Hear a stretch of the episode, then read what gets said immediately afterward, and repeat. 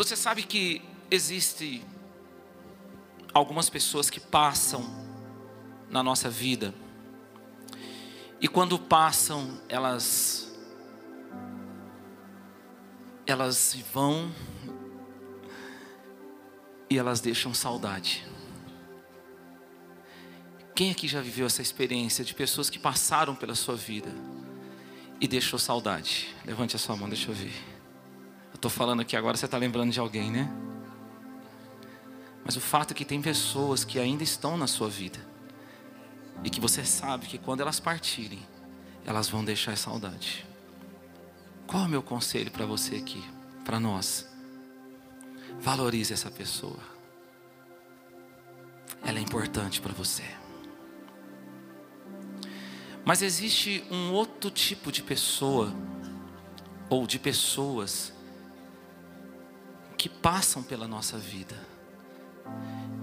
E são pessoas que elas passam e quando elas vão, elas deixam marcas de sofrimento em nós. Talvez pessoas que cruzaram a sua trajetória, elas marcaram você com algum tipo de sofrimento. Pessoas que passaram pela sua vida, marcaram você com sofrimento, às vezes algum tipo de abuso, abusaram de você. Às vezes cometeram uma certa injustiça com você. Quem sabe até mesmo você foi usado por essa pessoa, você foi marcado por ser usado por essa pessoa. Você quer ver mais? Pessoas que às vezes cruzaram o seu caminho e que você até então carregava sonhos, você, você acreditava que era possível, mesmo diante das suas limitações. Você, você era uma pessoa que acreditava que era possível viver muitas coisas, mas você, ao cruzar com essa pessoa, essa pessoa marcou você com a incredulidade, ela, ela, ela deixou você uma pessoa bloqueada. Você consegue entender o quanto que é forte, o quanto que é muito forte essa questão dos relacionamentos? Faz sentido isso? Você consegue entender o quanto que é sério isso? Eu não sei que tipo de sofrimento você carrega, que alguém marcou você, mas eu sei de uma coisa: nessa noite, nós estamos diante de Jesus. E eu não sei que sofrimento você vem carregando, mas Ele é poderoso para transformar a sua vida para sempre. Ei, eu disse, Ele é poderoso para transformar a sua vida para sempre. Há esperança para o ferido. O que eu amo da palavra de Deus é que coisas que às vezes estão lá no nosso inconsciente, conforme a palavra vai sendo liberada, Deus vai trazendo para o consciente. E você vai sendo iluminado pela palavra de Deus. E você vai sendo liberto pelo poder do Espírito Santo. Você não vai ser uma pessoa bloqueada mais a partir dessa noite. A Bíblia fala de um homem que viveu essa transformação. Quantos querem viver uma transformação? Levante a sua mão e diz assim: Eu quero. Fala para o teu irmão assim: Fala, você vai viver. Em 1 Crônicas, capítulo 4, olha a história dessa pessoa. Jabes foi mais honrado do que seus irmãos. A sua mãe lhe dera o nome de Jabes, dizendo: Porque com dores o dei à luz. Jabes invocou o Deus de Israel, dizendo: Que tu me abençoes, aumentes a minha propriedade, que a tua mão me proteja e não permita que eu seja afligido pelo mal. E Deus lhe concedeu o que pediu. Eu não sei que tipo de dor foi essa que essa mãe sofreu. Pode, pode ser a, a dor só mesmo, a dor de parto, que não é qualquer dor, amém, gente? Mas não sei, porque a Bíblia ela enfatiza a dor dessa mulher. Mas o fato é que essa mulher, essa mãe, ela pega e através daquele sofrimento, daquela dor que ela teve, ela transfere aquilo para o seu próprio filho. Dá para vocês entenderem isso como que é forte? Ela transferiu o, o, sofrimento dela para a sua criança, colocando o nome do seu filho de Jabes. O significado de Jabes é filho da dor. Para aquele povo, o significado do nome tinha muita importância. Eles acreditavam muito no significado do nome. E ela transfere o sofrimento dela. Gente, olha isso, ela fez do filho dela o memorial do seu próprio sofrimento. Jabes agora era um memorial do sofrimento daquela mãe. Será que você é uma pessoa que se tornou um memorial do sofrimento de alguém? Será que alguém que cruzou o seu caminho, seja de perto, seja de longe, eu não sei, alguém que cruzou a sua vida até então, essa pessoa fez de você o memorial do sofrimento dela. Mas a palavra fala que chega um determinado momento que Jabes invoca o nome do Senhor. Jabes invoca o Deus Todo-Poderoso. E a Bíblia diz que Deus ouviu a oração de Jabes. Deus atendeu o pedido de Jabes. Eu não sei se você se tornou um memorial do sofrimento de alguém, mas ouça que o Espírito Santo está falando para você aqui hoje. Hoje você pode mudar essa história, você pode se levantar de verdade diante dessa revelação, dessa palavra, como Jabe se levantou um dia, e você pode invocar o nome do Senhor e não ser mais o memorial do sofrimento de alguém, pelo contrário, você vai pegar o seu sofrimento e fazer dele um ponto de partida para viver o seu milagre. Você não precisa mais, a partir de hoje, ser o memorial do sofrimento de alguém. Você vai pegar o seu sofrimento e fazer dele o ponto de partida para viver o seu milagre. Quantos querem viver isso? Levante a sua mão e diga assim: Eu vou pegar o meu sofrimento e vou fazer dele o ponto de partida para o milagre que Deus tem para a minha vida.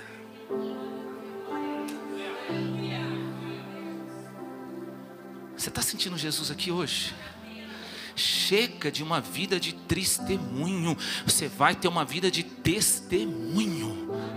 Vou falar de novo, chega de ser aquela pessoa. Quando você está chegando no ambiente, quando você está chegando no lugar, fala, Ih, lá vem o testemunho. Não! Quando você chegar, fala, está chegando a pessoa que tem um testemunho vivo daquilo que Deus fez na vida. Está chegando a hora. Até quando você vai carregar essa muleta? Até quando você vai ser um memorial do sofrimento de alguém? Até quando?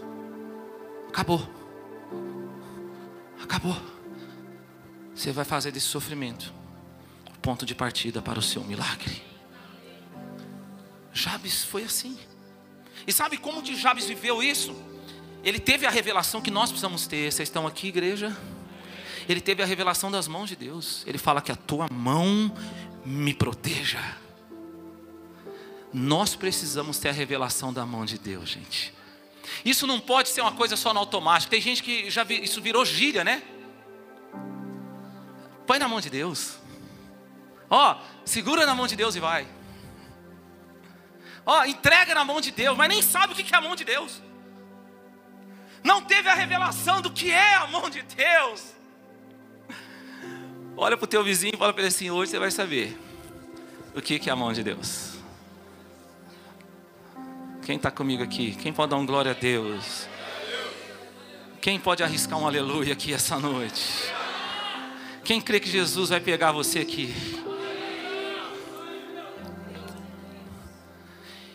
Eu falo com você essa noite sobre algumas características da mão de Deus. A primeira característica que eu quero falar para você está no Salmo 32, a partir do verso 1, que diz assim: Bem-aventurado aquele cuja transgressão é perdoada e cujo pecado é coberto. Bem-aventurado o homem a quem o Senhor não atribui culpa e em quem não há engano. Enquanto me calei, os meus ossos se consumiam de tanto gemer o dia todo. Pecado escondido traz enfermidade. Pecado escondido gera enfermidade. Versículo 4: Porque a tua mão pesava sobre mim de dia e de noite. Meu vigor se esgotou como no calor da seca. O Espírito Santo está aqui demais, gente.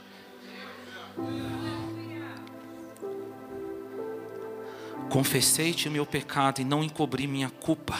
Eu disse: Confessarei as minhas transgressões ao Senhor, e tu perdoaste a culpa do meu pecado. Assim todo homem piedoso te fará súplicas em tempo de poder te encontrar. Quando as muitas águas transbordarem, elas não o atingirão. Uau, aqui está a primeira característica da mão de Deus. A mão de Deus é a mão que fica pesada simplesmente para nos mostrar que nós saímos da rota.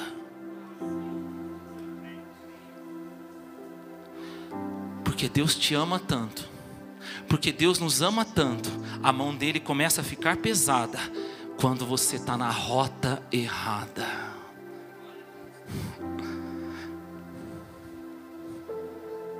Quem escreveu esse salmo foi Davi.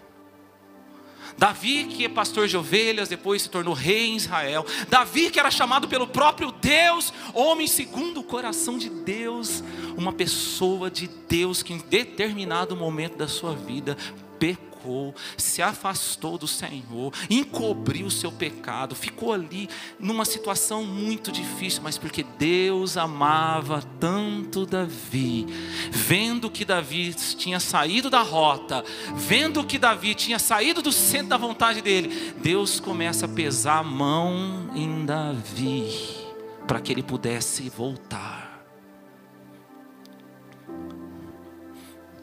Olha isso. É amor ou não é, gente? Eu vou pesar a mão nele, para que ele possa voltar para os meus braços. Ele está na rota errada. Qual foi o resultado disso? A Bíblia fala que Davi começou a perder o vigor. Vigor, gente, de viver, vida. Olha isso, para Davi, ser Davi começou a ser difícil. Ser quem ele era começou a ser cansativo. Quantas pessoas não estão assim? Quantos pais cansados de serem pais, marido cansado de ser marido, esposa cansada de ser esposa, o profissional da área cansado de ser quem é, Pessoas que às vezes para levantar de manhã é uma dificuldade, não querem, não querem encarar a vida. Viver está cansativo, viver está difícil demais. É melhor ficar isolado, é melhor ficar afastado. Por quê? Porque o vigor está se esgotando, porque a mão de Deus muitas vezes pode estar tá pesando, e isso é um sinal que você saiu da rota. Você saiu da rota de Deus. Você saiu. Muitas pessoas vivem nessa situação, sabe? Talvez isso responde para você algo aqui essa noite. Por que às vezes está tão cansativo? Você às vezes saiu da rota.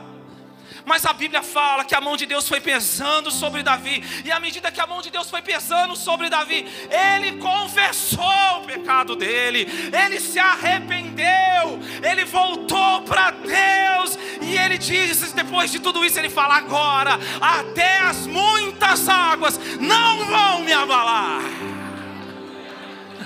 Sabe por quê?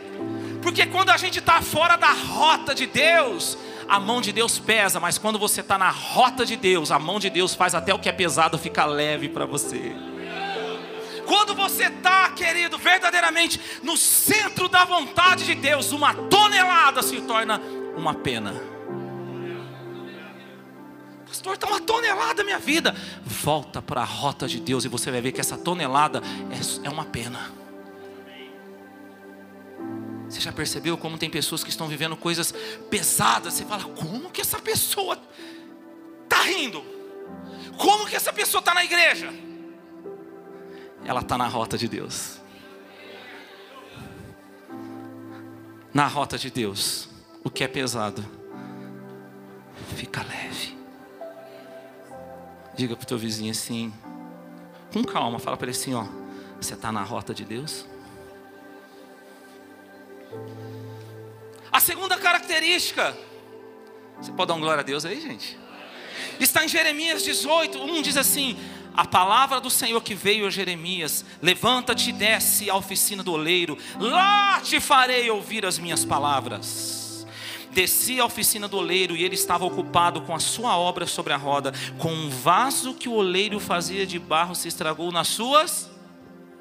Vocês estão aqui, gente? Nas suas? Então fez do barro outro vaso, conforme melhor lhe pareceu. A segunda característica da mão de Deus. Quantos querem a mão de Deus? A mão de Deus é a mão que quebra. Para fazer você viver algo melhor. Vou falar de novo. A mão de Deus é a mão que quebra. Para que você possa viver algo melhor do que você está vivendo. Deus chega para o profeta Jeremias e fala: Jeremias, vá lá na oficina do oleiro, na casa do oleiro, porque lá eu te farei ouvir a minha palavra. Estava lá o oleiro, que é a minha lugar do, do vaso aqui, tá, gente? Imagina, estava lá, ó.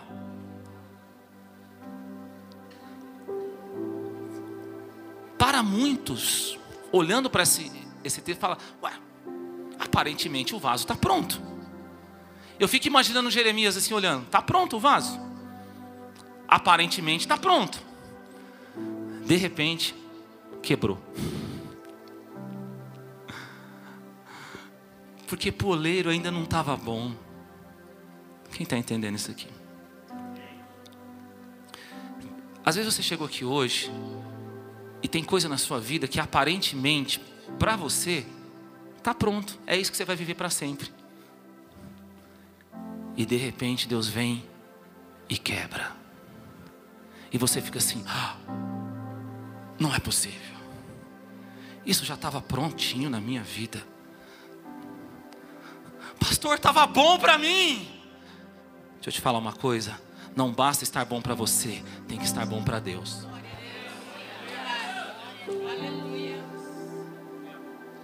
Pastor, é, é, esse relacionamento para mim estava bom. Se não tiver bom para Deus, ele vai quebrar.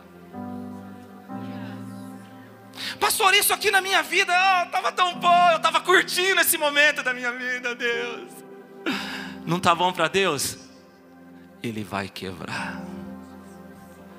Será que você entende que às vezes você está carregando coisa na sua vida que para você está bom, mas para Deus ainda não está? E se não tiver, Ele vai quebrar.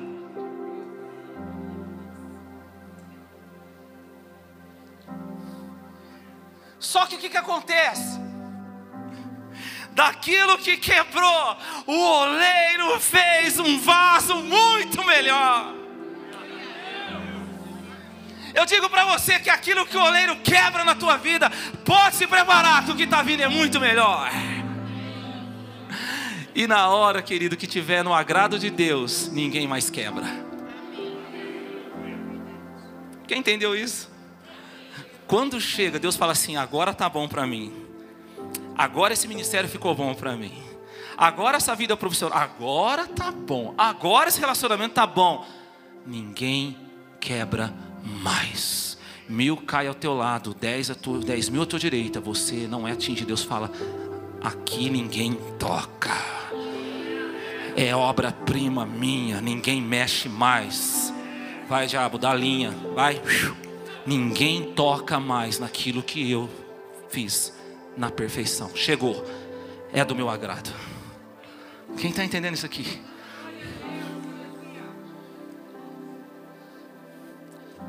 A terceira característica que eu quero falar com você sobre a mão de Deus está em Ezequiel 37, no versículo 1 diz assim: Olha só, a mão do Senhor veio sobre mim, Ele me levou pelo Espírito do Senhor a um vale cheio de ossos, me fez andar de um lado para o outro. Vi que o número deles no vale era grande, estavam muito secos. Ele me perguntou: Filho do homem, esses ossos poderão reviver? Respondi: Senhor Deus, tu sabes. Então ele me disse: Profetiza sobre estes ossos, diz: Ossos secos, ouve a palavra do Senhor. Assim diz o Senhor Deus a estes ossos: Farei entrar em vós o fôlego da vida e vivereis. Sobre vós, porém, nervos, farei aparecer carne, estenderei pele, porém o espírito em vós e vivereis. Então sabereis que eu sou o Senhor. Profetizei como me foi ordenado. Enquanto eu profetizava, houve um ruído, um barulho de estalo. Ossos se uniram, osso com osso. Olhei e vi que os nervos o cobriram, a carne apareceu e a pele estendeu por cima deles, mas não havia o espírito neles. Então ele me disse: profetiza ao espírito, ó filho do homem, profetiza e diz ao espírito: assim diz o Senhor. Ó oh, Espírito, vem, vem aqui, Espírito Santo. Vem, sopra nos quatro ventos sobre esses mortos para que vivam. Profetizei como ele havia ordenado, então o Espírito entrou. Eles reviveram, se puseram em pé, um grande exército. A mão de Deus é a mão que nos leva a um desafio de fé. Você querendo ou não, aceitando ou não, em algum momento da sua vida cristã, Deus vai testar a sua fé.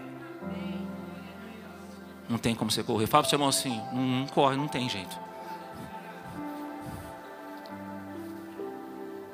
Deus pega pela sua mão, Ele pega o profeta, pela sua mão, leva o profeta no Espírito do Senhor. Veja que era um ambiente sobrenatural, não era qualquer ambiente. Ele leva o profeta a um ambiente sobrenatural, pela sua mão, do Espírito do Senhor, assim como nós estamos hoje aqui num ambiente sobrenatural. Não vou falar de novo, tem dez que entenderam. Assim como nós estamos hoje aqui num ambiente sobrenatural.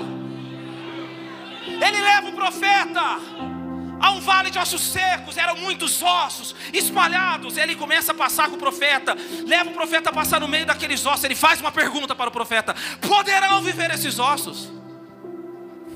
Era um quadro tão caótico, era uma cena tão complicada que o profeta não conseguia falar assim, Deus, dá, dá assim. Não, ele não fala, mesmo naquele ambiente sobrenatural, mesmo em tudo aquilo, ele fala, Deus, o Senhor que sabe.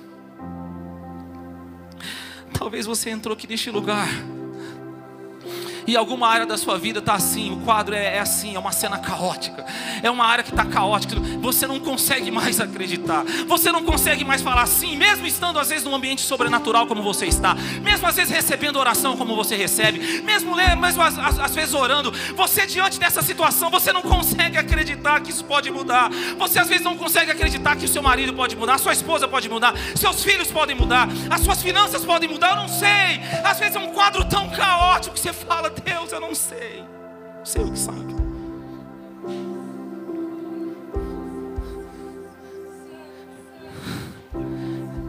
Deus fala para Ezequiel: Ezequiel, profetiza sobre os ossos.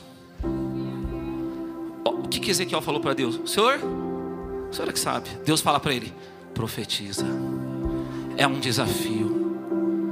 Ezequiel, eu tô, estou eu, tô desafiando você. Não sei se você está entendendo, mas Deus trouxe você aqui hoje, Ele está desafiando você. Eu não sei se você está entendendo, eu vou falar de novo. Deus está desafiando você a voltar a crer. Deus está desafiando você a voltar a ser crente.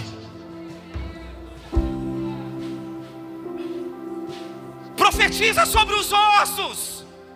O que, que é o osso, gente? O osso é o que sobrou daquilo que um dia foi um corpo. Deus está falando para Ezequiel o seguinte: Ezequiel, profetiza sobre o que sobrou.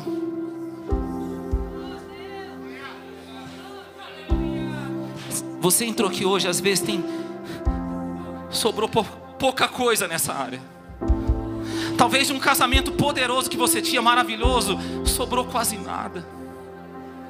Talvez na sua vida espiritual, de um ministério, de algo que você estava vivendo, não sobrou quase nada. Talvez de um sonho que você tanto tinha, não sobrou quase nada, quase nada de possibilidade. Mas Deus está falando para você hoje: você precisa se levantar e aprender a profetizar sobre o quase nada. Profetiza sobre o quase nada. Quando ele começou a profetizar, um barulho, os ossos se juntando, osso a osso. Se você está começando a profetizar sobre a tua vida e começou um barulho na tua vida, na tua casa, eu tenho uma revelação para você aqui hoje. Deixa eu te falar, o barulho não é o diabo. Talvez esse barulho está intimidando você. Você está assim, ah, é o levante do inimigo. Não é o levante do inimigo.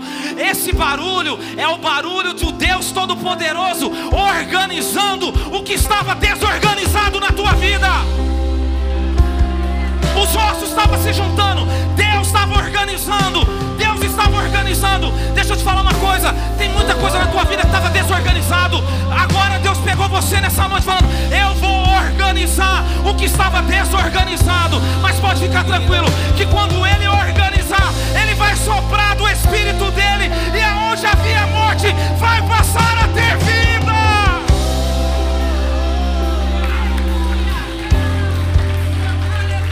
Primeiro ele organiza, depois ele derrama o Espírito. Primeiro ele morre na cruz. Primeiro ele morre na cruz, resolve o problema do pecado, ressuscita, depois vem o Pentecoste. Tem gente que quer Pentecoste sem a cruz.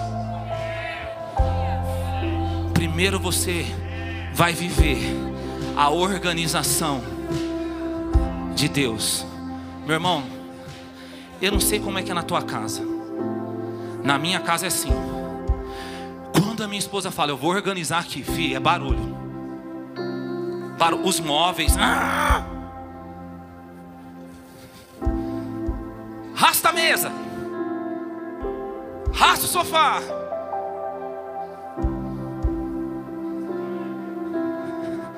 Eu não sei se você está entendendo. Às vezes você chegou, estou vendo, estava uma bagunça. Deus está organizando osso a osso. Depois ele sobe. Onde tinha morte, vai passar a ter Levante as suas mãos assim. Antes de você ficar em pé, aí no seu lugar, você consegue profetizar essa noite sobre o quase nada? Você consegue profetizar sobre o quase nada, o que sobrou?